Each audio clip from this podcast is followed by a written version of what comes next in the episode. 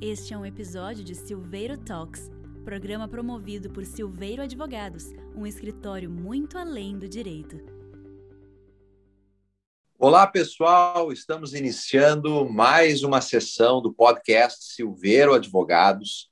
Hoje tratando de um tema importantíssimo para o mundo dos negócios, que trata, que versa exatamente sobre M&A, que trata de compra, fusões, aquisições entre empresas e que, mais precisamente, visa abordar aqui cautelas, cuidados, pontos de destaque nesses processos, nessas operações de fusões e aquisições empresariais. E eu tenho a alegria de apresentar para todos vocês o time de craques que está conosco hoje, que começa com o Alexandre Pierantoni, que é um profissional experientíssimo na matéria de M&A, trabalha há 25 anos com o tema, lidera hoje na América Latina a atuação da empresa Duff Phelps aqui, né, que trata exatamente de operar no, no mercado, né, no âmbito de atuação de finanças corporativas, de avaliações de empresas,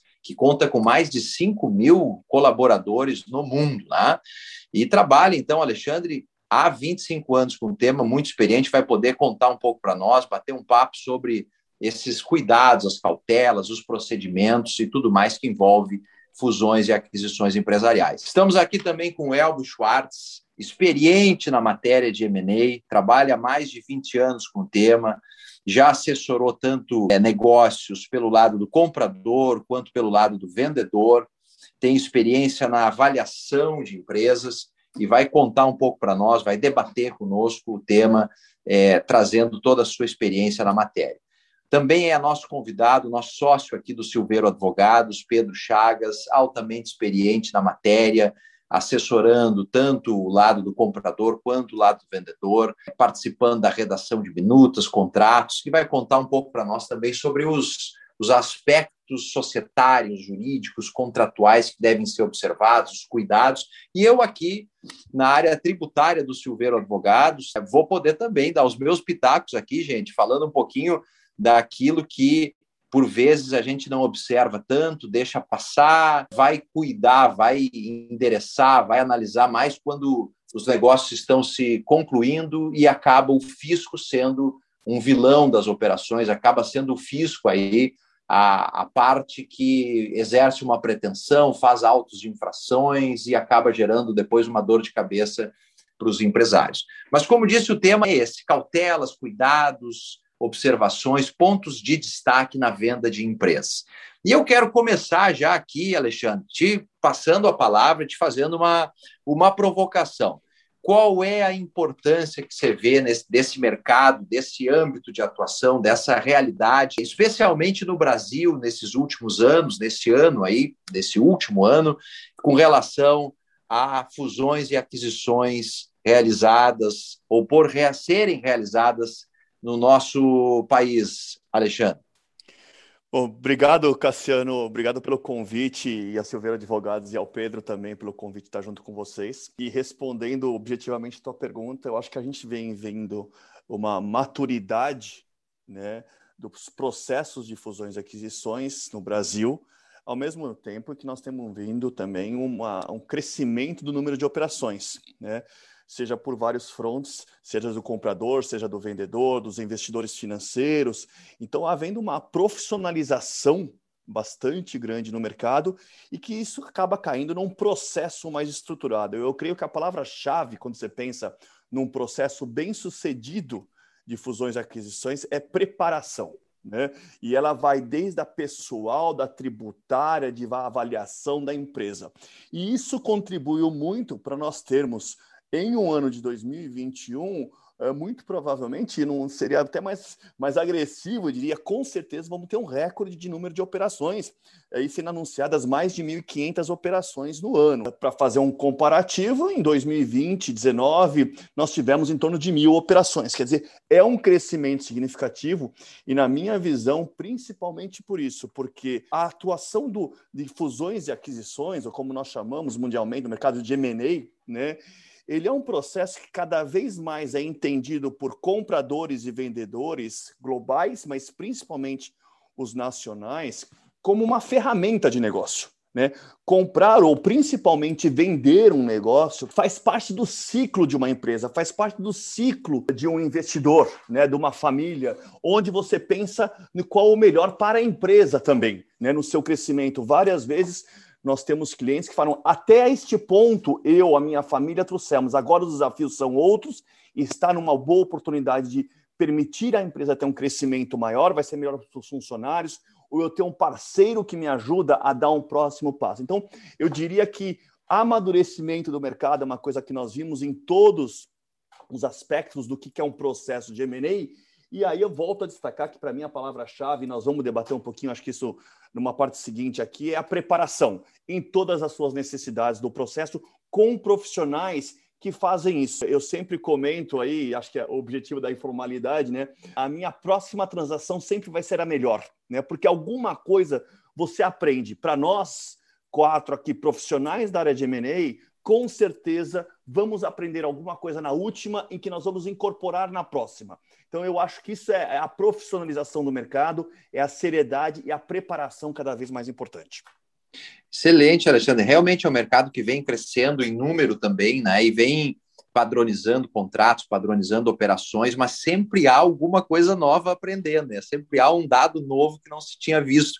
E nesse aspecto, Elber, eu queria, quero te perguntar aqui sobre como é que você vê esse mercado, esse crescimento de negócios e, sobretudo, na sua área, no seu campo de atuação, é, também tratando aqui no Brasil, nós temos uma série de empresas familiares que acabam, por vezes, sendo alvo de aquisições, de incorporações, fusões, e aí também no âmbito lá, no aspecto da avaliação de empresas, isso por vezes deve aparecer, ah, e aquele apego emocional à empresa, aquele apego a, ao valuation, de que na verdade não é, não é isso, é um pouco mais. Como é que você vê, primeiro, essa, a importância desse tema nesses últimos anos, nesse último ano, como disse o, o Alexandre, e esses aspectos introdutórios, Elbio?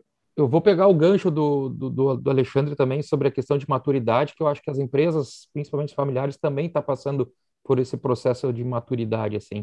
A, a, gente via antigamente o sonho do, do, vamos dizer assim, do fundador ou do primeiro sucessor querer que, que os filhos, netos, continuassem tocando as empresas, independente se a vontade do filho do neto era seguir aquela, aquele negócio em si. Não que ele não vá ser um empreendedor, um empresário, mas como hoje a gente tem tanto tanto campo aberto para os filhos e netos atuarem em outros segmentos e às vezes eles querem seguir outros caminhos diferentes dos pais, a solução de, de M&A acaba resolvendo isso até em conflitos, vamos dizer assim, familiares, assim.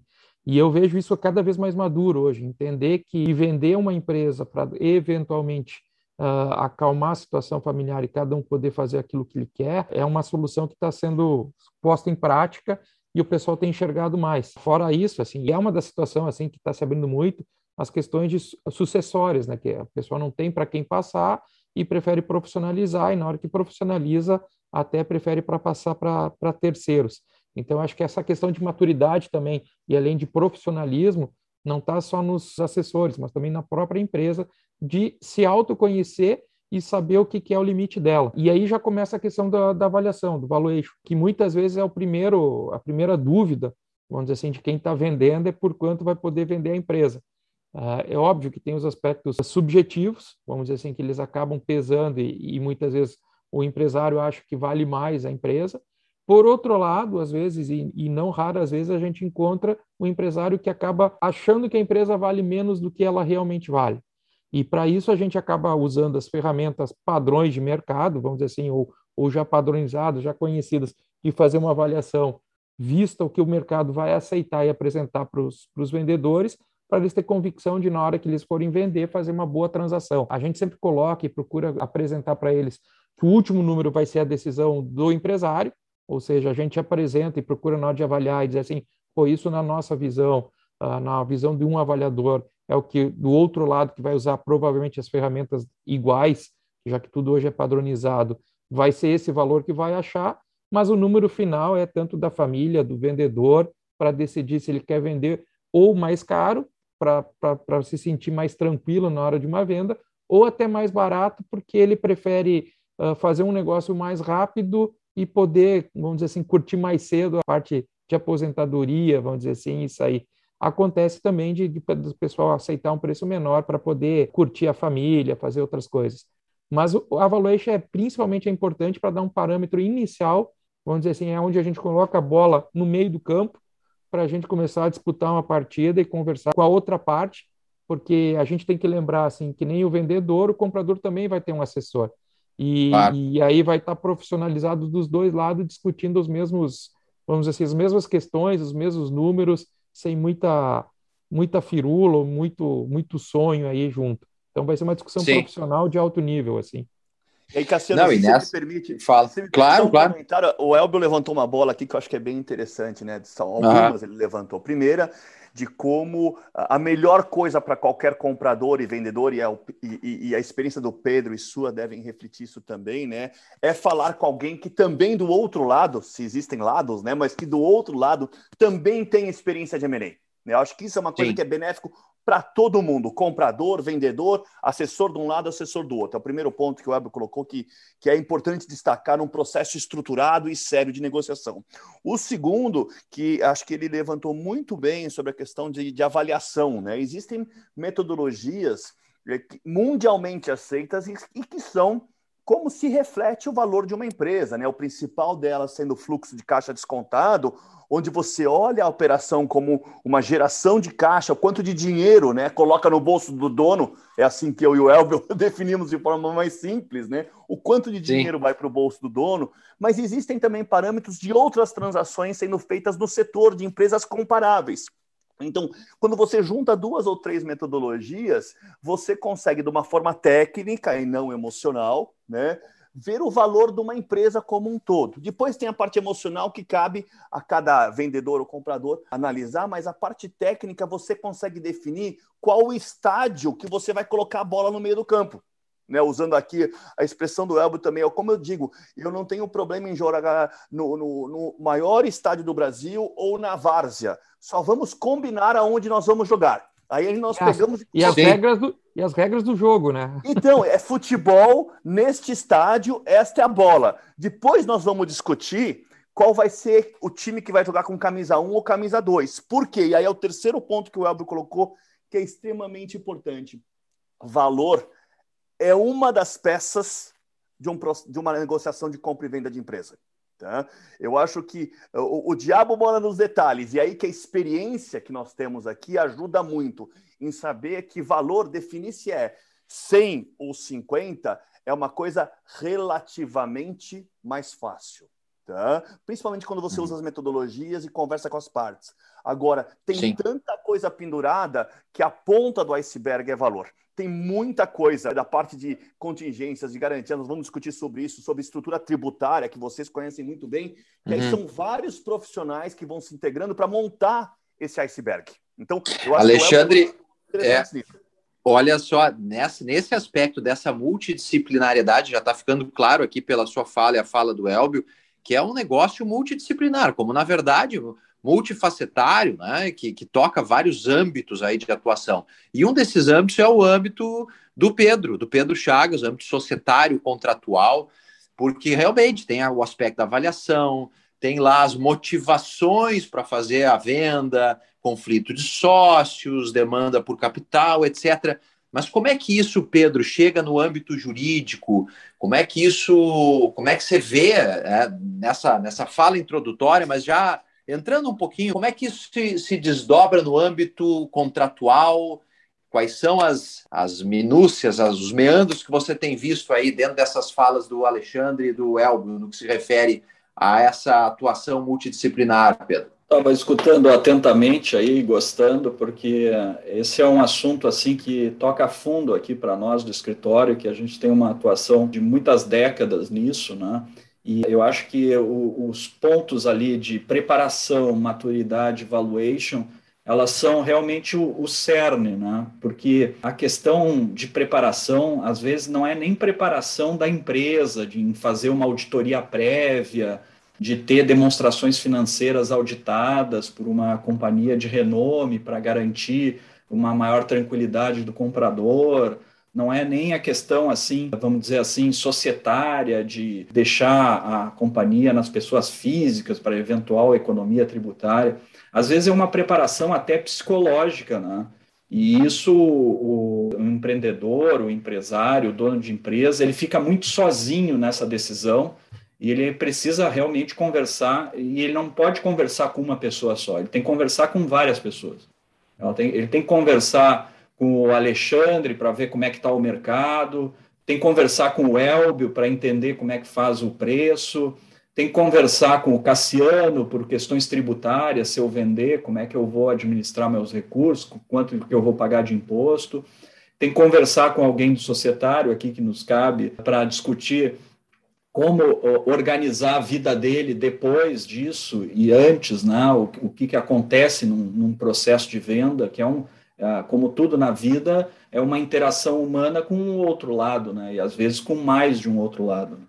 E essa questão de preparação, às vezes, ela, em termos de motivação, ela vem nascendo dentro do empresário por esses pontos que já foram mencionados, né? Ele não vê sucessão, às vezes ele está vendo uma oportunidade de mercado, porque uma coisa que a gente aprendeu com o Dr. Silveiro aqui, o fundador do escritório, é que mais importante de quanto que a empresa vale para o dono é quanto é que a empresa vale para o comprador, né? Então, quanto é que o mercado está tá disposto a pagar? E realmente, as métricas e a, as fórmulas de cálculo, elas evoluíram muito no, nas últimas décadas, né? Hoje já, já existe assim, não dá para se dizer ainda que é uma ciência, porque ainda é uma arte, né? Depende ainda de graus de subjetividade ali na avaliação da empresa. Mas a, a verdade é, é, que os parâmetros eles estão dados e as fórmulas são conhecidas. E o que, que, o que varia mesmo é o momento de mercado. Né? Porque usar um fluxo de caixa uh, descontado num mercado, vamos dizer assim, recessão, o multiplicador ele cai. A tendência é haver menos operações, logo o multiplicador vai caindo. Quando o mercado está aquecido, está muito, muitas pessoas comprando empresas, o multiplicador vai subindo, né?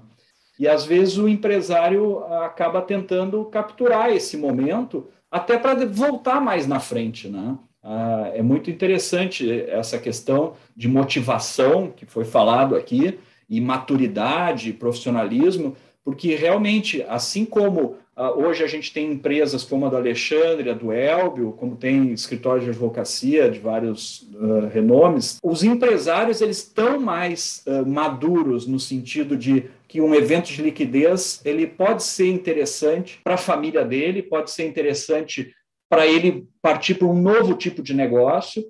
Às vezes as pessoas realmente elas que são inteligentes, elas sabem da sua limitação. Uma pessoa que por 30 anos administrou uma empresa que faturava 100 milhões, no momento que ela começa a faturar um bilhão, começa a ter problemas, começa a ter desgastes, começa a ter medos do futuro, né?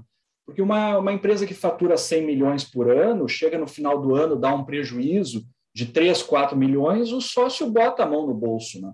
No momento que tu tem uma empresa que fatura um bilhão, que chega num ano muito ruim e dá um problema lá de 80, 90 milhões, já fica mais difícil, já fica mais preocupante, né? Então, o empresário ele também vai se estruturando em termos de governança, montando conselho, etc., mas ele também vai começando a enxergar as suas limitações, né? E as suas limitações, às vezes, são humanas, né? a própria vida dele. Né? Entrando na valuation, eu já mencionei essa questão que é o, que, o, o mais importante é quanto vale para o comprador. Né? Para o empresário, a pergunta que fica é vender ou não vender? Por que não? Né? Às vezes a gente tem um prurido psicológico de não vender as coisas, mas às vezes é o momento. Né? É, excelente, Pedro. Agora, uma questão que eu queria colocar na mesa que quem está nos ouvindo deve estar tá se perguntando quais são os passos, então, dando, aprofundando um pouquinho, gente, quais são os passos para uma operação de M&A? Sim, pela experiência de vocês, como é que nós poderíamos resumir? Ó, os passos são a fase de preparação, a fase de, de, de, negociação. Eu queria que vocês pudessem falar um pouquinho sobre isso, a gente pudesse debater um pouquinho sobre os passos e já ir tocando, Alexandre, nesses cuidados, né? Quais são os cuidados nesses passos preliminares, de execução e depois de conclusão do negócio. Então eu, eu começo aqui, peço apoio do Elbio e do Pedro e própria sua, Cassiano, para ir completando, tentando ser bastante objetivo, que daria para ficar horas falando sobre isso. Tenho certeza que vocês quatro concordam comigo. Mas o acho que o que, que um assessor, seja ele o financeiro, ou o, o, tributário, ou o trabalhista, ou o societário, sabem de um processo como esse, é o fato de ter feito os vários. Tá? Então, nós sabemos e conseguimos assessorar empresas de diversos tamanhos, desde as familiares até, a, até as grandes internacionais, aonde começar e aonde que termina um processo desse.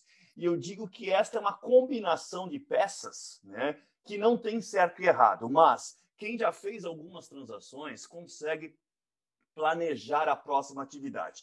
Com isso, todos nós aqui, tenho certeza que temos uma visão de que essa preparação do começo ao fim é extremamente importante. Então, o que, que é?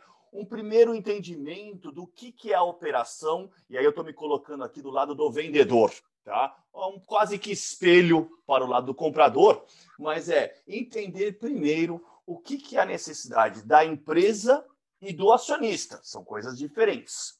Né? São objetivos e momentos de vida diferentes, ou dos acionistas, eventualmente, em empresas familiares com mais um acionista. Mas é entender e fazer esse entendimento do que, que é a empresa, o que, que é o negócio, e o Pedro colocou muito bem agora há pouco, entender o valor disso, né? Porque é, é da onde parte-se, né? É a base para uma conversa. Então, entender qual é o momento, qual o objetivo da empresa dos acionistas e valor é a primeira parte. Sem, e aí acho que é quem mais faz isso faz melhor. Segundo, é você entender quem são os potenciais parceiros, sócios, compradores, tá? que vão se alinhar com seus objetivos. Então, aí produzir uma lista de quem são esses potenciais investidores. Em qualquer setor uh, existem as empresas óbvias, existe pensar o fora da caixa, tá? Preparar um conjunto de informações que você vai fornecer para quem tiver um interesse. Então, estou indo aqui etapa a etapa, né? E talvez a gente pode depois voltar com o Elbio e o Pedro comentando as dificuldades e e aonde que ajuda a conhecer, mas é você preparar um conjunto de informações que, após uma abordagem proativa, né, de contactar estas empresas, e aí eu faço um parênteses grande que é não existe problema algum você colocar a sua empresa para venda, entre aspas. Né? Existe a, a, a, necessidade, na minha opinião e recomendação, fazer um processo estruturado. Né? Porque você não perde valor porque você levou a empresa a mercado porque você buscou um sócio investidor. Então, fazer essa abordagem, fechando parênteses, fazer essa É, isso se fala, né, Alexandre? Se fala muito isso, né? Tem esse dogma aí que senão você vai levar mercado, o mercado vai olhar de, de olho atravessado, vai achar que a empresa não vai tão bem. Não, eu, eu, vou, eu vou pegar um gancho do Alexandre, assim, eu, eu acho que tu tem um parceiro profissional evita algumas coisas, assim, a gente, e assim que nem na todas as áreas tem, na nossa área tem o pessoal que assim atravessa, vamos chamar assim. O problema está maior que quando vai perder valor é se tu distribuir assim entre vários uh, assessores para fazer uma busca. Aí vai parecer desespero e eventualmente vai parecer que a empresa está perdendo valor e fazer negócio. Mas na hora que se faz de uma maneira organizada, que nem o Alexandre falou, assim, pô, isso não é perder valor, bem pelo contrário mostra que a empresa está profissionalizada, tem uma, uma, um projeto profissional de fazer essa transação. A gente tem que lembrar sempre que não necessariamente é a venda integral da empresa, e eventualmente essa busca é por um investidor justamente para ir para um outro patamar e aí ou até mesmo profissionalizar ainda mais as empresas. A gente sempre trata, acaba tratando M&A, fusões, aquisições, muito como venda integral, mas isso não é uma verdade. Existe bastante transações que é só uma questão societária e que aí depois tem alguns cuidados diferentes entre fazer uma transação total ou uma parcial por questões óbvias assim que, que, trazer um sócio vai ter que ter outros tipos de cuidado do que numa venda integral que é por incrível que pareça uma venda integral pode ser até mais fácil e mais simples do que uma venda parcial da empresa mas ao fazer isso aí de uma forma organizada tendo um assessor ou assessores que trabalham de uma forma conjunta mas que trabalham de uma forma única ajuda muito a não ter esse desfecho de, dessa visão aí errada de que está vendendo, perdendo valor ao querer vender ou fazer ou se desfazer do negócio. Não é isso que vai tirar o valor da empresa. O valor da empresa se perde com outras coisas, não com isso. Exatamente. Eu acho que não podia concordar mais contigo. Tem, Pedro, e tem nessa, nessas fases aí, tem documentos significativos, né, que a gente vê na prática. Tem NDA, tem Letter of Intent, tem MOU, tem... queria que você falasse um pouquinho para nós sobre isso, sobre essa parte também jurídica, documental dessas fases aí do, do negócio. Como tudo na vida, quando a gente coloca os advogados, né, os advogados olham de lupa e conseguem achar problema Por em isso tudo. que eu não tinha falado. Até onde eu falei. Ei, Alexandre, vamos deixar de fora esses caras que só complicam, né? Não, por isso que eu não tinha falado até onde eu falei lá que era contactar o comprador e tem que falar com o advogado, porque eu preciso fazer o processo andar. advogado vai trancar tudo, rapaz. Exatamente. Mas eu acredito assim que é, que é como o Alexandre falou, assim, esse tipo de, de negócio, né, se aprende mesmo na prática, né? E na prática, a gente aprende que pode dar problema na fase pré-contratual, pode dar problema na fase contratual e pode dar problema na fase pós-contratual. Aí, que tipo de problemas são esses? Né? Os problemas são vários. Na fase pré-contratual, antes de qualquer fechamento, antes de qualquer assinatura definitiva, né? um vendedor pode entregar a caixa preta, né? pode entregar o segredo do negócio e não está bem protegido. Né? Então, por isso que o mercado criou a figura do acordo de confidencialidade, que, para usar a terminologia americana, já que as fusões e aquisições, o M&A, ele, vamos dizer assim, tem o seu centro de gravidade nas cidades de Londres e Nova York, então se fala em inglês e a gente acaba importando essa vamos dizer assim, esse, essa experiência internacional nesse tipo de operação. Né? E aí é o NDA, Non-Disclosure Agreement. Né? Então, a, a, as partes, para se conhecer, para conhecer a empresa, assinam um documento em que o, o book, esse, essa preparação inicial, esse conjunto inicial de documentos vai ser fornecido para determinadas pessoas pra, com o objetivo de fazer uma análise para eventualmente apresentar uma proposta. Feito, então, assinado um acordo de confidencialidade, aí é que se transfere informações, né? Uh, e essas informações sigilosas têm algum tipo de resguardo e cuidado. Mas, de qualquer forma, né, na prática, vamos dizer assim, a caixa preta é melhor não passar, é sempre melhor resguardar para uma fase posterior. Né? Essa fase posterior, normalmente, quando há interesse das duas partes em avançar, elas não partem direto para um contrato definitivo. Né? Uh, se estrutura um memorando de entendimentos, né? se chama, na terminologia inglesa, o MOU, né? o Memorandum of Understanding. Ou pode ser uma carta de intenções, uma LOI, né? uma Letter of Intent já demos um passo bastante grande em relação ao NDA e ao acordo de confidencialidade.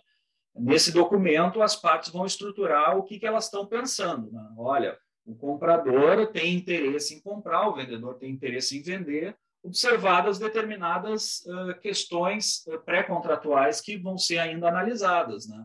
Eu quero olhar a empresa mais a fundo, eu quero iniciar um processo de due diligence, né? eu quero uh, ter mais acesso a, a outros tipos de informação, e aí se regula nesse memorando mais ou menos um cronograma, se reforça a confidencialidade, se bota mais ou menos quais seriam as bases da negociação, caso uh, chegados uh, as condicionantes atendidas, né?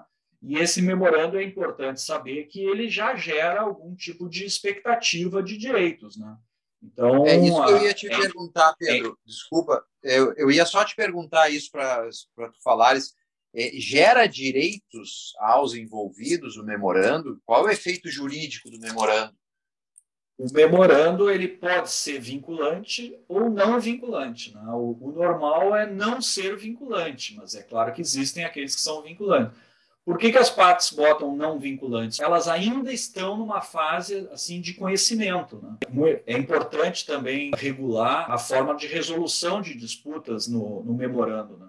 Porque o memorando, por ser um pré-contrato, por ser uma responsabilidade pré-contratual, as partes no Brasil têm alguns deveres assim de boa fé. Então não, não dá para assinar um memorando não vinculante depois trocar uma série de mensagens por WhatsApp, por e-mails, reforçando o negócio e desistir lá na frente, né? Isso no direito brasileiro ele protege, né? E tende a, a gerar uma discussão. Então é muito importante nessa, frase, nessa fase pré-contratual, inclusive com o memorando assinado, muito cuidado com a comunicação escrita, né? porque a comunicação escrita ela altera o memorando e vai gerando expectativas e essas expectativas elas são protegidas pelo direito e podem gerar aí algum tipo de nível de indenização. É, Essa nesse... seria no memorando a principal discussão, né? Até porque o Pedro levantou um comentário, um, ponto interessante aqui, Cassiano, que eu acho que é num processo estruturado, né? Você uhum. vai estar conversando com mais de um potencial comprador.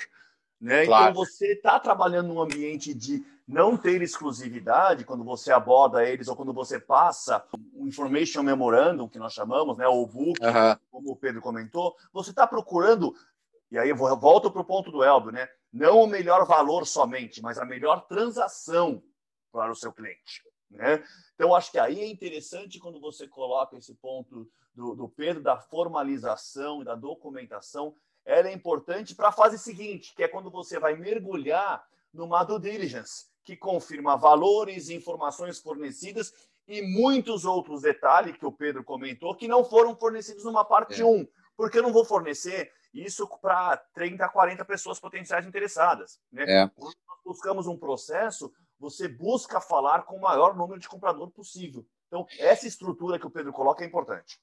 Gente, deixa eu só. Deixa, deixa eu só fazer um Fala, ponto aqui, Cassiano. Eu, eu acho assim que, a, que a, essa questão dos documentos também, a documentação toda, uh, já mostra um pouco a seriedade de quem vai fazer a transação dos dois lados, assim. Então já faça um pouco aventureiros, assim. Uh, é claro que os profissionais que vão estar envolvidos já muitos se conhecem do mercado, principalmente se já estão com uma atuação longa, de longa data, ou se não se conhece pessoalmente, sempre vai ter alguém para sinalizar se aquele vai trazer alguma transação séria ou não. Mas a questão da documentação já mostra qual vai ser a seriedade. Como vai ter uma discussão, os aventureiros já vão, ah, tira essa cláusula, ah, coloca isso aqui, e aí tu já vai percebendo se vale a pena dar continuidade ou não. Obviamente, que nem eu falei assim, quem está assessorando, se for uma, um, assessor que está a longa data, dificilmente vai trazer um aventureiro à mesa mas sempre tem. Então, na hora desses documentos, já afasta isso e, e dá tranquilidade a, a, toda a transação que vem depois, todos os, todos, vamos dizer assim, os próximos passos, que nem o Alexandre falou, que são vários, e eu vou dizer mais, são bastante estressantes. Então, começar Sim. de uma forma bem regrada evita estresse, evita problema futuro. Então, já saber qual é a regra de jogo dentro desses documentos que o Pedro citou, vai dar uma tranquilidade enorme para se trabalhar depois. E aí, Elbio, tem uma. Pedro e, e, Alexandre, tem um aspecto muito relevante aqui. Eu vou falar um pouquinho da, da, da minha área, da tributária, que é o seguinte: claro, a gente até aqui está falando de comprador, vendedor, negócios daqui, dali, concessões, é, tratativas, mas enquanto tudo isso acontece, tem um, um terceiro interessado aí que é o poder público, é o fisco é a Receita Federal. Tá? É muito importante, muito importante, naquela fase que o Alexandre destacou, o Pedro também destacou, que é a preparação, é, é pensar o negócio. Essa fase é tão importante por quê? Porque, na medida em que nós começamos a criar documentos como o MOU, Tá? E esses documentos produzem efeitos entre as partes, mas eles produzem efeitos que são percebidos e são sensíveis para o próprio fisco.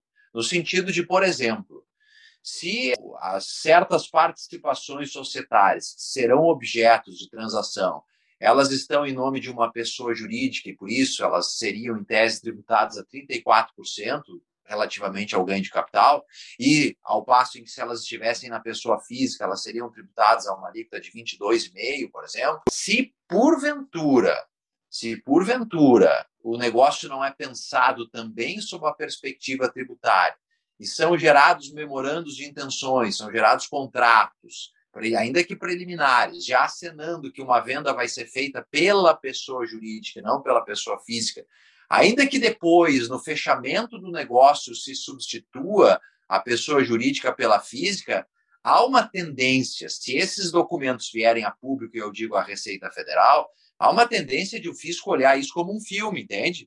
O fisco não vai olhar a fotografia do closing lá e olhar quem vendeu foi a pessoa física e vai aplicar a tributação de 22,5. Embora haja autonomia da vontade para a gente negociar da forma que for mais adequada e mais econômica, né?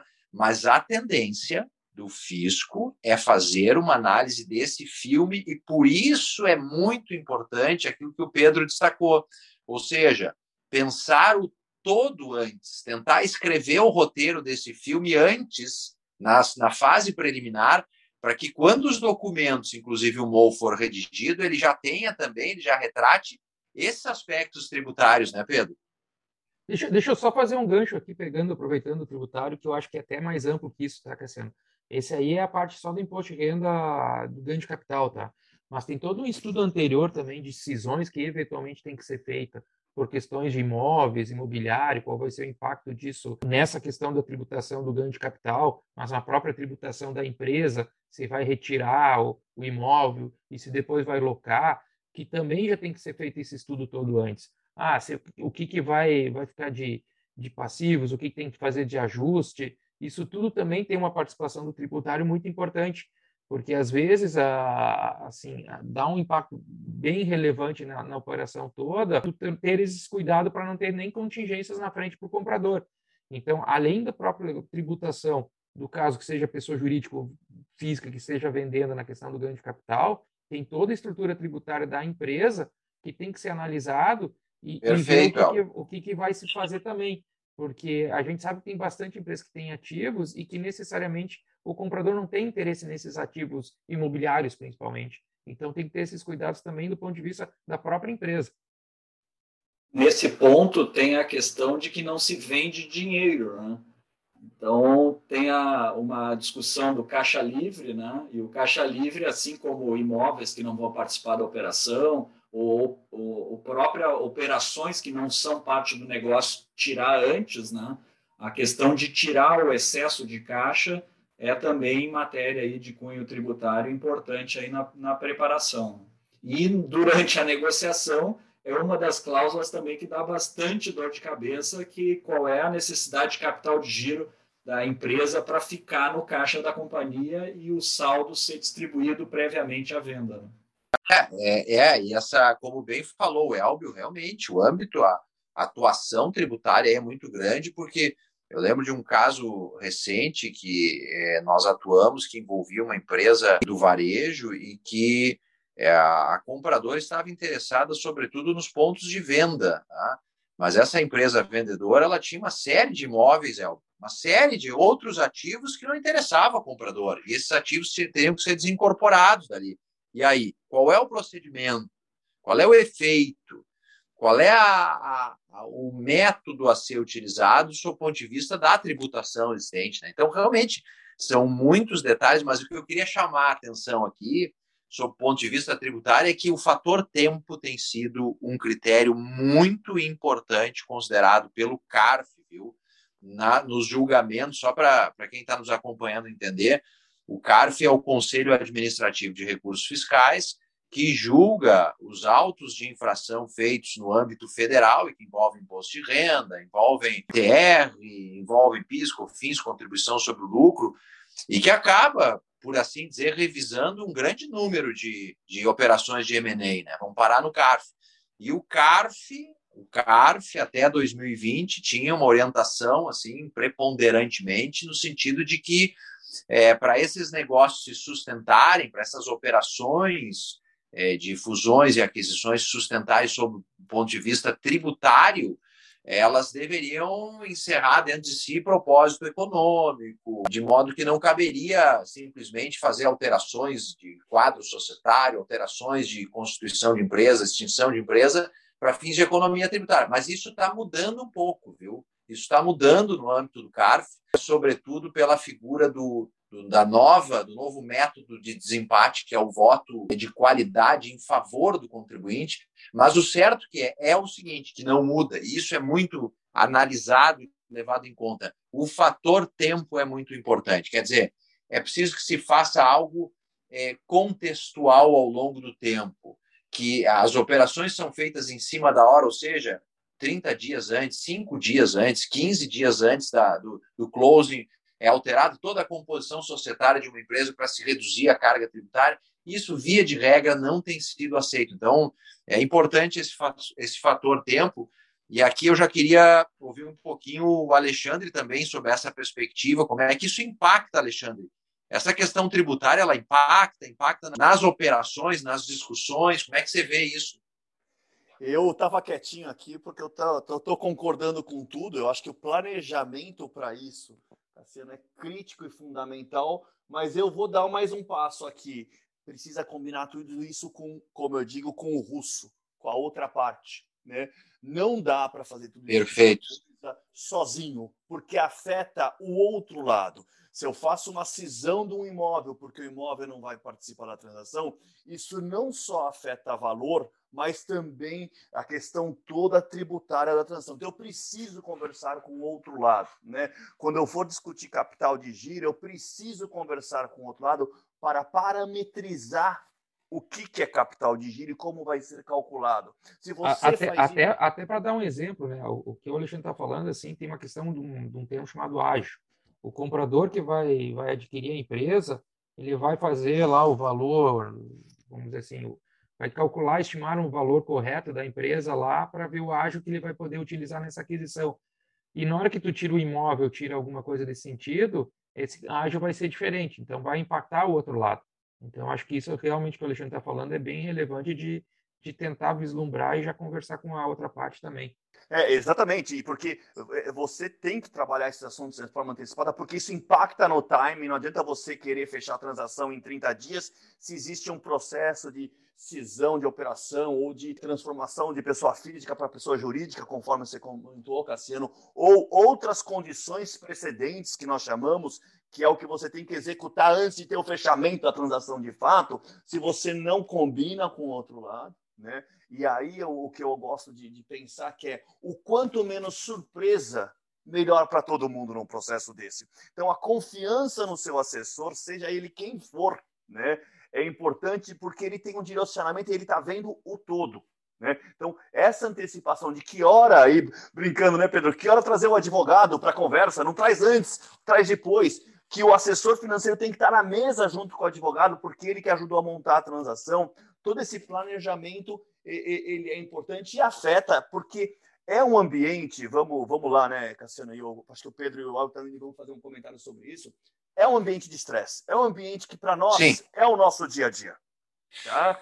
Nós saímos de uma para entrar na outra transação, ou nós estamos com quatro ou cinco ao mesmo tempo no mesmo de, nível de estresse. Só que nós estamos falando, se não do principal ativo do nosso cliente, aqui pensando para o lado do vendedor que nós estamos trabalhando, é, você está trabalhando, se não com o principal ativo dele, de um ativo relevante para ele, mesmo que não seja financeiramente, que seja emocionalmente. Então, essa preparação e falar para ele como é que é a próxima fase, essa transparência é importante. E aí eu finalizo para o Pedro e, óbvio, você fazerem comentários, mas é também de mostrar para ele que até um determinado momento nós estamos negociando, né? justamente de forma equilibrada, com todas as informações na mesa, que hora que eu dou uma informação, que hora eu dou outra informação, isso quem vai julgar é o seu assessor. Mas a partir de um certo momento, e normalmente isso vem com a assinatura de um contrato para depois fazer o fechamento de uma operação, ou seja, a liquidação financeira, tá? a partir de um certo momento, nós estamos parceiros na transação, cada um tem funções a fazer para fechar ela. Então, isso eu acho que é importante, porque ajuda o todo da transação. É um momento de estresse, nós sabemos que a operação de M&A, nem todas elas dão sucesso, mas as que melhor sucesso e resultado dão para todo mundo é aquelas que são repetitivamente feitas, ou seja, as pessoas que participaram participaram de mais de uma e que elas têm um planejamento de começo, meio e fim. Legal. E, e, e só para terminar, assim, o, o, gancho, aproveitando o gancho do Alexandre ali, assim, as partes têm que trabalhar em conjunto, assim, ele, que nem ele colocou assim, a gente não é inimigo, nem adversário aqui nessa situação, a gente está discutindo e procurando o melhor, seja para o comprador ou para o vendedor, mas chega um ponto em que tudo foi acertado e tudo já está num MOU, numa carta de intenções, seja lá como a gente monta esse documento, esse instrumento, a regra está dada é seguir a regra e tentar com esforço dos dois lados para a transação sair, inclusive na questão tributária. A gente está aberto, às vezes é, vai ter que pedir uma ajuda, o vendedor vai pedir uma ajuda para o comprador para diminuir a, a, questão da tributação, e aí o vendedor, o comprador pode aceitar ou não, dependendo do nível de estresse da transação. Mas então, assim, vai chegar uma altura que vai estar todo mundo trabalhando a 4, 8, 20 mãos junto para fazer o negócio sair. Elbio, é, Alexandre e Pedro, tem um ponto sensível também que eu queria ouvir vocês um pouco, é, que é com relação às responsabilidades. Nós estamos falando aqui, claro, preparação, nós estamos falando de um contrato de, de fechamento, e o tema das responsabilidades, via de regra, claro, vem para a mesa e é debatido, né? O que, que vocês veem aí na atuação corrente de vocês com relação a isso? Ou seja, vamos lá, por exemplo, depois do fechamento mudam determinadas circunstâncias, né? e o, as informações declaradas pelo vendedor não se, não se verificam na prática. É, tem também questões envolvendo conta gráfica. Como é que vocês veem essa questão envolvendo, Pedro, das responsabilidades nesse tipo de negócio, né? tanto de uma parte quanto da outra? Né? Bem tocado aí pelo Alexandre, pelo El, por ti, Cassiano. Então, seguindo aquela sequência ali de NDA, MO, Agora a gente está chegando daí na fase da, da, do signing, né? que é a assinatura do contrato. E aí a, a praxe levou a que há, um, há uma, um, um, fatiamento, vamos dizer assim, do contrato em do, dois, dois momentos. Né? O signing é quando se assina o contrato definitivo. Aí as partes estão obrigadas a seguir na operação. Né? Só que essa operação, por vezes, ela demanda uma série de fatores, de condições precedentes, como levantado pelo Alexandre e pelo Elbio também, e às vezes tem que aguardar o CAD. Então, tem uma série de coisas que podem fazer com que o signing fique bem longe do closing. Né? E, e aí o contrato ele regula tudo isso, conforme o Elbio falou, o que, que cada uma das partes tem que fazer entre esse interregno do signing e do closing. Com isso, se gera dúvidas em relação a determinadas responsabilidades. Né? Então, para isso, surgem cláusulas de efeitos materiais adversos, né? que em inglês é MAC clauses, né? Material Adverse Clause, que se acontecer alguma coisa durante esse período entre signing e closing, como é que as partes alocaram o risco de cada um desses tipos de eventos. Né? Então, normalmente, o mercado ele é inteligente e as cláusulas mais inteligentes vão, uh, vamos dizer assim, sobrevivendo e se sobressaindo. A alocação de riscos, de riscos do mercado, isso normalmente fica com o comprador.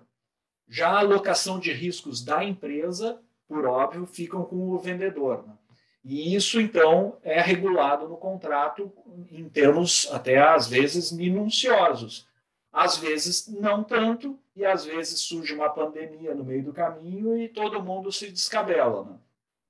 Então, em termos de responsabilidade, é importante dizer que daí no Brasil nós temos aí normas de direito público que regulam esse tipo de coisa, mas como são matérias de direitos patrimoniais disponíveis, elas podem ser reguladas pelas partes de forma que elas bem quiserem. Então, nisso o contrato é muito importante que esteja bem regulado. Né? Além da, da, das cláusulas de efeitos adversos entre o signing e closing, que quem é que responde, não, quem é que não responde, se isso pode gerar um, uma desistência do, do, do, fechamento ou não, né? que isso tudo pode ser regulado. Né? É importante destacar que se a gente está vendendo uma empresa. E uma empresa não é a mesma coisa que vender um imóvel, não é a mesma coisa que vender uma caneta.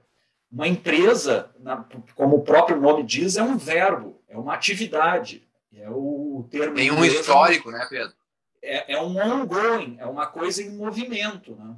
Então é, é, é importante regular no contrato, e aí as práticas internacionais levaram à criação de uma cláusula de declarações e garantias, representations and warranties, reps and warrants, em que o vendedor faz uma série de declarações em relação as demonstrações financeiras retratam adequadamente, os ativos registrados na contabilidade são existentes, eles estão em condições de normais de uso, e, mas, mas e aí por aí vai. E essa, essas declarações elas vão ficando bem extensas, né? E, e isso aí é que gera responsabilidade.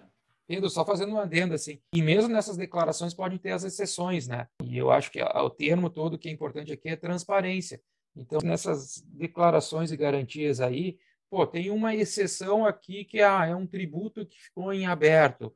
Isso não é um problema, desde que esteja transparente para todas as partes e seja colocado lá que, pô, exceto essa questão tributária, que o resto tudo está determinado conforme a, legislação vigente determina, que não tem mais nada para trás, não é um problema para o comprador. Então, assim, não, assim, essas, essas declarações não é, não precisa ter vergonha de colocar aquilo que também não está certo. Elas é. são, servem exatamente para isso. É, Albio, deixa eu te dizer o seguinte, Pedro e Alexandre, dentro desse contexto, acho que o Albio tocou num ponto muito relevante, viu? Que é transparência, confiança, firmeza. Por quê? Porque um dos pontos que pode gerar conflito posterior é, no âmbito tributário, um eventual passivo oculto tributário. E não é, não é incomum, é, retomo aqui um exemplo que tive num M&A que envolvia empresa de varejo, e que os funcionários dessa empresa de varejo, alguns eram pejotizados, alguns recebiam valores de uma forma informal, né? É, e aí o que, que aconteceu? Aconteceu que no futuro, depois do closing, foi estabelecida uma auditoria da Receita Federal, essa auditoria da Receita Federal ela implicou no lançamento de tributos e se gerou uma discussão ali. E também, é, e claro, esse é um passivo que não, não, não dá para se dizer que é oculto, porque já se sabe que a Receita vai agir, né, ou tende a agir. Mas tem casos de passivos ocultos, de operações que às vezes não são detectadas numa due diligence. Né? Então, essa transparência é muito relevante sobre esse ponto de vista também. Né? Tem, tem uma questão que agora eu vou trazer um ponto aí interessante, é que como tudo na vida, tudo está evoluindo e tudo está mudando, né? Aí a, os MNEs, para ganhar velocidade, uh, começaram a se inventarem cláusulas diferentes, né? Eu estou me referindo à da sandbagging, né? Então, hoje, nos Estados Unidos, tem uma discussão muito grande em, em relação a botar uma cláusula de sandbagging ou anti-sandbagging, né? E, e, no Brasil, a nossa tradição é fazer uma linha, uma, digamos assim, um corte temporal em relação a tudo que era do passado, quando o vendedor estava administrando, é do vendedor, e tudo que é do futuro, depois que foi vendido e passado para o comprador, é responsabilidade do comprador.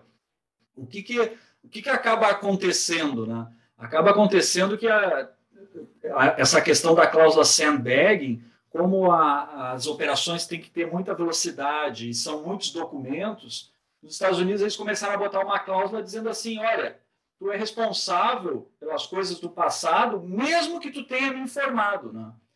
E isso aí está é, tá ainda assim, ó, não está muito tranquilo assim aqui no Brasil. Né? Tanto é que sempre que o comprador ele bota uma cláusula de sandbagging, o vendedor devolve com uma cláusula anti-sandbagging, né? E, e é, por incrível que pareça, na maioria das vezes, as partes eh, acabam decidindo, então, não regular essa matéria.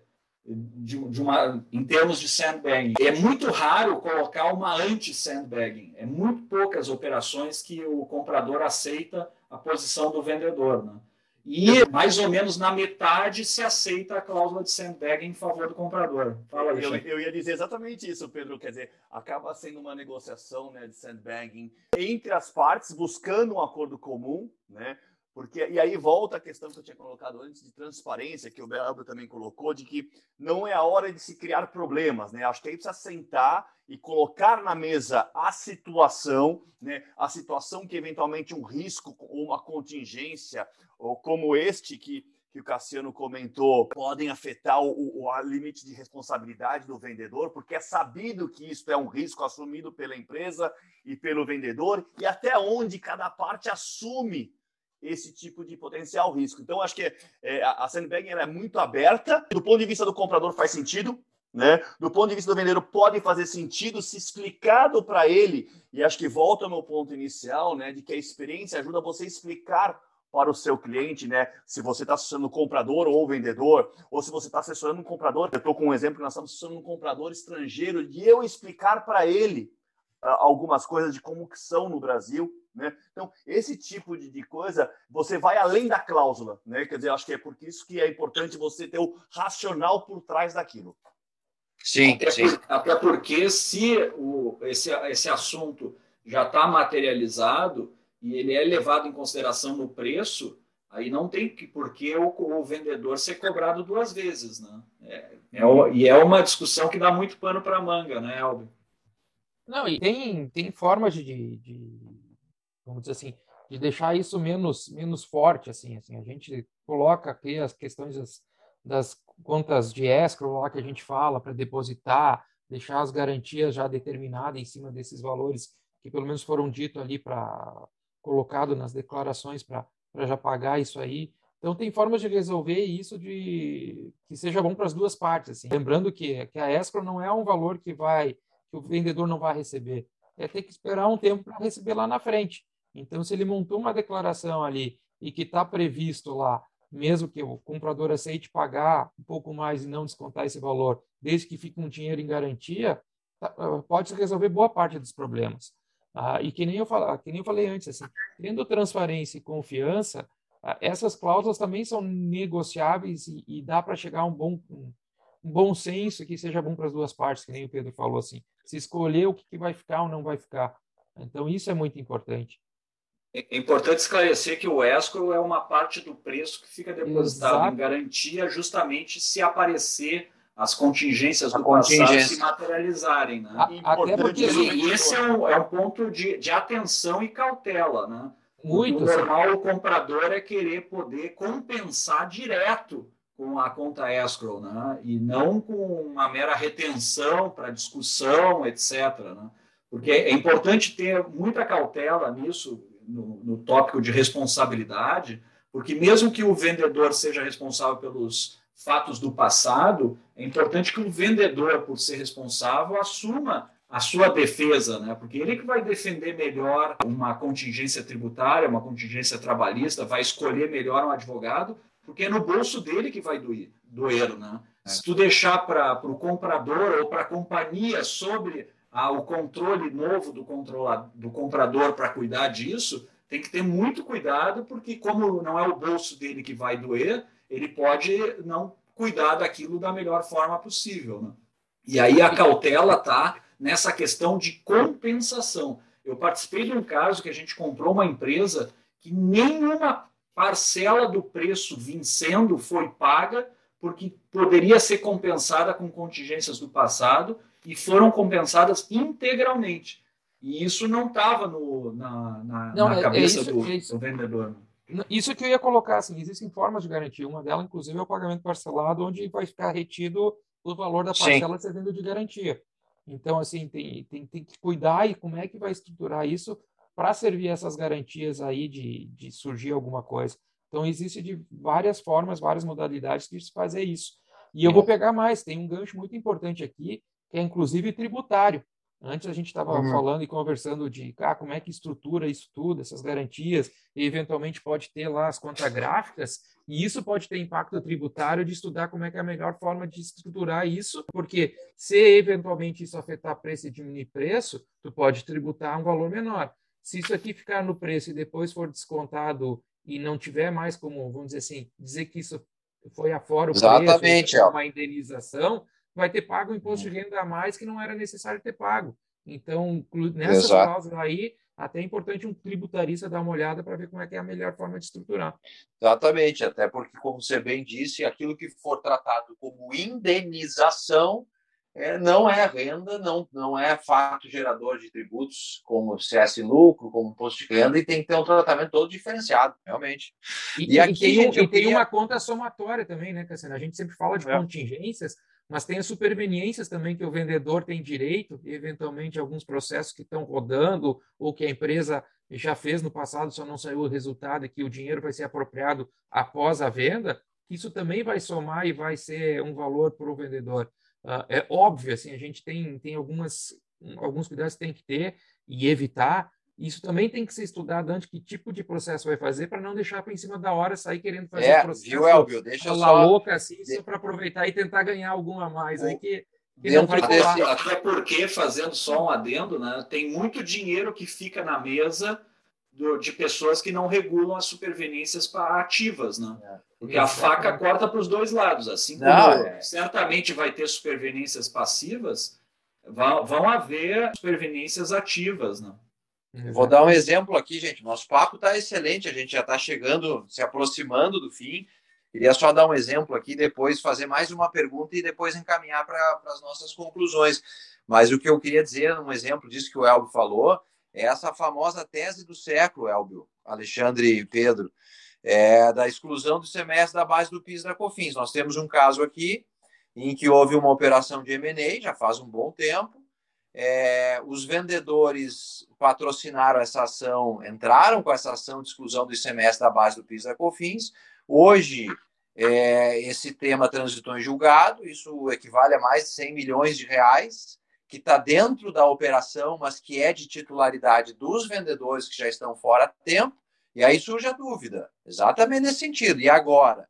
A, a, empresa operativa vai tributar esse crédito, porque esse crédito tem que ser contabilizado, né, como uma recuperação de ativo. Uhum. Aí tem que pagar imposto de renda, contribuição sobre lucro, tem que Exato. pagar é, tributos sobre isso. Bom, aí paga os tributos e depois distribui isso para os ex-sócios, para os vendedores. E aí? Aí vai tributar de novo dos vendedores. Então, é assim, é, é uma série de detalhes que bem disse o Elbio que tem que ser é, analisados antes. Nesse caso que nós analisamos, que nós vimos agora, não tem muito o que fazer, porque o formato de negócio realizado não, não permitiu que, que se pensasse nesse ponto específico. Mas, gente, eu queria fazer uma colocação aqui, uma pergunta final para a gente já encaminhar as, as conclusões de vocês, as considerações conclusivas aí. É o seguinte: a gente falou do sign, closing, e, e, aí queria uma palavrinha rápida de vocês sobre aqueles casos em que os vendedores continuam no negócio, né? Feito o closing, feito o sign, os vendedores continuam. Qual é a arte que tem que ser administrada nesse caso, né? Ou seja, a arte aqui no sentido figurado como é que isso vocês têm visto na prática, essa continuidade de vendedores no negócio? Isso gera conflito, não gera? E aí, se, se quiserem, se quiserem já encaminhando uma fala final aí de cada um, eu ficaria agradecido. Deixa, deixa eu pegar o gancho primeiro aqui, assim. Aqui já começa um item que eu acho que é importantíssimo os empresários, os empreendedores, principalmente assim quem, quem não tem experiência assim de ter sócio, uh, tem que entender. Existe uma diferenciação entre sócio e executivo.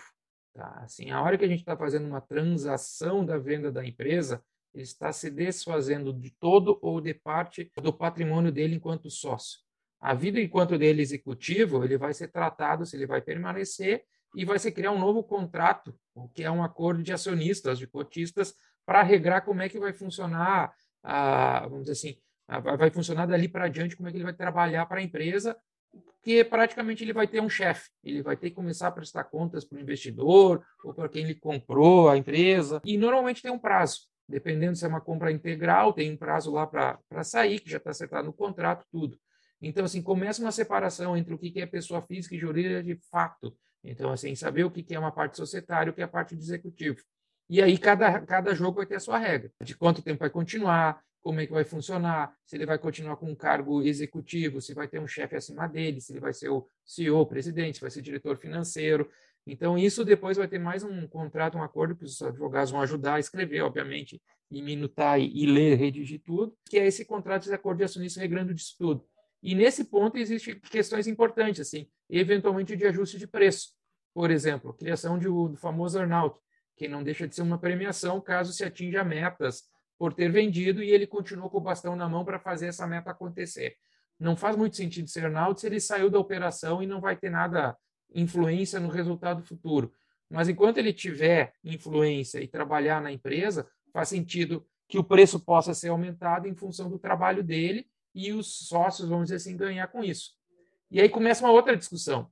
Os sócios que saíram os sócios que ficaram mas eu acho que isso dá para deixar para uma outra vez, para não tomar muito tempo, porque é uma discussão grande assim também de como é que faz internamente entre você e os vendedores, mas assim para a gente ver que tem uma questão pós-venda muito importante para ser regrada, que é a vida do executivo continuando na empresa que ele vendeu. É, é isso. É, isso dá um outro programa. Vamos fazer um próximo episódio com essa esse pós-venda, né, Albio?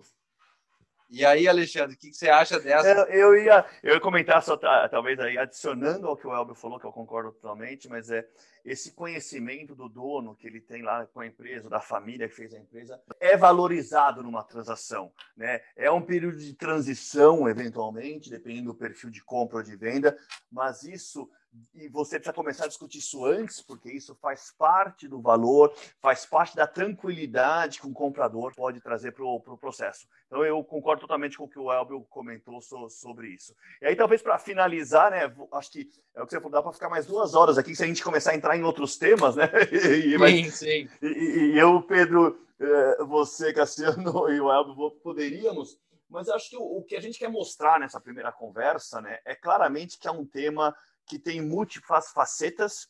Eu digo que não tem certo e errado, né, do ponto de vista da negociação, de como você estrutura ela. Né? Não é só porque a outra foi assim, esta tem que ser assim. É um mercado que está muito dinâmico e aprendendo no Brasil, do ponto de vista, digo, dos, dos vendedores, dos compradores, e nós, assessores, também, cada vez evoluindo mal. Mas a, acho que a, a, entrada dos private equities, né, dos investidores financeiros, deu um, panorama muito positivo porque é um recurso que vai na empresa para crescimento e muito profissional, né? sabendo que quanto mais a empresa estiver preparada, e aí eu termino a minha a fala, acho que isso é interessante, quer dizer, do ponto de vista de governança, do ponto de vista societário, como o Pedro comentou, do ponto de vista contábil, o quanto mais ela estiver preparada para ser a melhor empresa, né? no limite, para abrir capital, tá? É melhor para o empresário e para a empresa no contexto de transação. Né? E vai é, valer mais. E vai valer mais, porque é onde eu ia terminar, Elbio. Exatamente, porque é muito comum você ver a criatividade imperar, né? Só que o meu comentário é: você está tirando um pouquinho de. Você está criando um buraco que toda areia que você tirou desse buraco não preenche esse buraco mais. Então, essa criatividade toda, ela acaba eventualmente podendo jogar contra. Então, o quanto melhor do ponto de vista de governança como um todo, de estratégia, de planejamento você tiver, mais transparente, você vê que a gente volta com as mesmas palavras, mais transparente você vai conseguir ser um processo de transação. Isso faz com que a transação seja mais rápida e mais benéfica para todo mundo. Um processo de M&A pode demorar nove meses, um ano. Nós não estamos falando de dois meses. Nunca vamos falar de dois meses. Então, é um processo desgastante, mas se você tem ele bem estruturado, desde a avaliação, a abordagem de compradores, a negociação com compradores, a carta de intenção, como é que vai ser o due diligence, discutir os resultados do diligence e implementar isso num contrato de compra e venda, melhor. Assumir as palavras aí do Elber e do Alexandre, dava para ficar aqui, acho que dá para, não é mais um capítulo, são vários capítulos, né? Acho que a gente falar de responsabilidade pós-contratual é uma novela, é a que mais gera responsabilizações, né? O Elber mencionou ali o earnout, o earnout é uma questão muito delicada, né? É uma forma inteligente de aproximar diferentes visões de preço, né? Mas no momento em que a empresa vai ficar com o comprador, o comprador pode mexer nas variáveis que acabam afetando esse preço contingente, e isso dá muita discussão. Né? E o direito brasileiro ele tem até artigos específicos em relação a essa questão do preço contingente, né? Ele não pode ser alterado de forma maliciosa, sob pena de ser considerado implementada a condição. Isso só para falar do, do earnout. Né? Em relação à, à questão de continuarem juntos numa operação, que é muito comum, uma venda em dois tempos, né? Eu estudei muito sobre joint ventures, né? E o resumo da ópera é o estrangeiro que entra no Brasil é que nem o português que queria ouro, né? Ele troca, dá umas miçangas para o índio para ele ensinar a vereda tropical, né? Então, normalmente, quando o estrangeiro vem adquirir uma empresa no Brasil, ele não conhece os caminhos tropicais. Ele precisa do, dos sócios locais, né? Os fundadores, por um determinado período de tempo, né? Então, acaba se ocorrendo esse tipo de venda em dois tempos. A primeira ficam sócios, né? depois já se estrutura atendendo determinadas metas de performance a venda do, do, da parcela restante no futuro. E isso leva a um outro ponto que a gente acabou né, não mencionando muito, que são as cláusulas de não competição, que também elas geram muita disputa na fase pós-contratual. Né? Mas, em resumo, assim, uh, o direito brasileiro fica ali ao redor de cinco anos entre empresas, dois anos para pessoas físicas, tanto na não competição quanto no não aliciamento, que é a não contratação de pessoas da empresa vendida, né? Porque é muito comum, né? A gente sabe que isso tem N exemplos, né? De um uh, empreendedor que vendeu a empresa e com a, o dinheiro aproveitou um ano, dois anos, três anos e depois montou um negócio naquele setor que ele conhece e vai muito bem, obrigado, né? E até às vezes a empresa que ele vendeu acaba saindo do mercado ou se encerrando, né? Porque realmente uh, tendo um dono atrás do, uh, do balcão faz muita diferença ainda num país que nem o Brasil aí. E eu agradeço aí o Alexandre, o Elber, o Cassiano aí. Obrigado e desculpe ter, ter sido muito extenso aí nas considerações finais. Excelente, gente. Olha, é, só tenho a dizer super muito obrigado a vocês, especialmente ao Alexandre, né, Pedro, e o Elbio, que nos, nos enriqueceram aqui com esse, esse conhecimento prático, o Pedro também com essa larga experiência. Eu acho que dá para dizer assim, os quatro participantes com pelo menos 20 anos de, de, de atuação e experiência em negócios dessa área. Ficou claro, eu acho que é um negócio interdisciplinar, multidisciplinar, é complexo, precisamos e precisa-se estar bem assessorado para vencer esses, essas etapas todas. Tem muitos detalhes. Olha, a gente falou de uma parte só. Daria para fazer e dá para fazer mais episódios sobre o tema. Gente, quero agradecer mais uma vez Alexandre, Elbio, Pedro e dizer a você que está nos acompanhando que continue ligado nas nossas redes sociais para o próximo episódio dos nossos podcasts. E, aliás, esse episódio de hoje fez jus ao nosso slogan, Alexandre e Elbio, que é Silveiro Advogados muito além do direito. Hoje a gente, o direito foi só uma pontinha da nossa, da nossa matéria. Gente, muito obrigado, um tchau para todos e até a próxima. Tchau, pessoal. Obrigado, nós que agradecemos aí. Obrigado, um abraço. Ouça os demais episódios de Silveiro Talks e siga o escritório nas redes sociais para acompanhar outras novidades. Silveiro Advogados muito além do direito.